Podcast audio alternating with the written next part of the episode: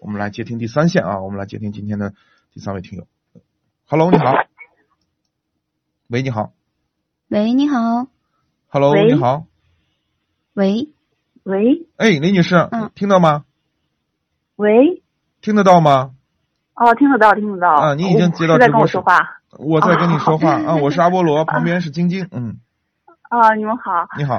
是这样子的，我想咨询一下，就是新上市的这个马自达 CX 杠五，我是嗯买二点零好一些，还是二点五好一些？就是也是想省油，是您自己开的然吗？后，对对对，然后在城市开的比较多一些，当然买二点五的，二点五二点五的比二点2.5零的费是不了多少一点油，费不了多少，是吧？但是这五百 CC 给你提供的动力可大的很多。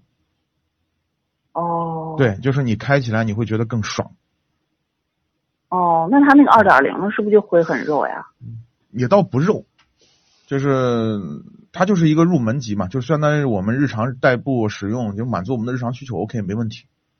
你要舍得哦给那油，把转速拉到四五千转，动力也还行，但是呢，相比哦二点五的动力就差的，就是 挺多的，多了我认为还是挺多的，因为呃，因为你在试驾的时候，呃，通常呢这个车上呢没有拉行李，对不对？也没有重的东西，嗯，包括你承载的人也会比较少。有的时候我们比如说夏天开空调，你车上人比较多，对吧？你需要嗯动力的时候，二点五的动力还是非常好，我认为还是不错的，挺好的。哦嗯，因为我试驾过它二点五，没试驾过它二点零。对啊、然后那嗯个我也试驾过标致四零零八的一点六 T，嗯，那如果要是标致四零零八的一点六 T 和这个二点零比，哪个动力能好一些？嗯，因为我还是不太想买大排量的。不太想买大排量的。嗯你每年能开多少公里？哎，就一万吧，一万公里啊！啊，打算用多久？嗯，尽量往长的用吧。是您自己用吗？啊，我们家用，反家正以我为主吧。以啊你为主啊。啊嗯、我建议你还是买 4S 杠五。 ，CS 杠五。对，呃那呃，种为什么这么这么给您推荐呢？第一个就是涡轮增压器呢，相比自然进气的发动机来说，呃，从保养的细节度还是要重注意一些，因为你是个哦女士，可能对于机械这些东西可能不是特别敏感是的啊。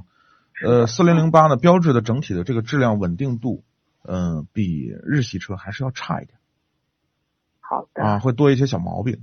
那么对于这种呃日常行驶中产生出来的一些小问题，可能女士来说就比较头疼，你就就原理都搞不明白，对吧？你就是是这是。出点小问题，我修车闹闹心。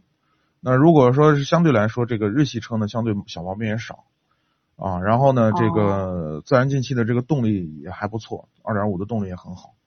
嗯、哦跟这个一点六 T 的这个动力呢，我觉得嗯、不相上下，都挺好的状态，这种感觉。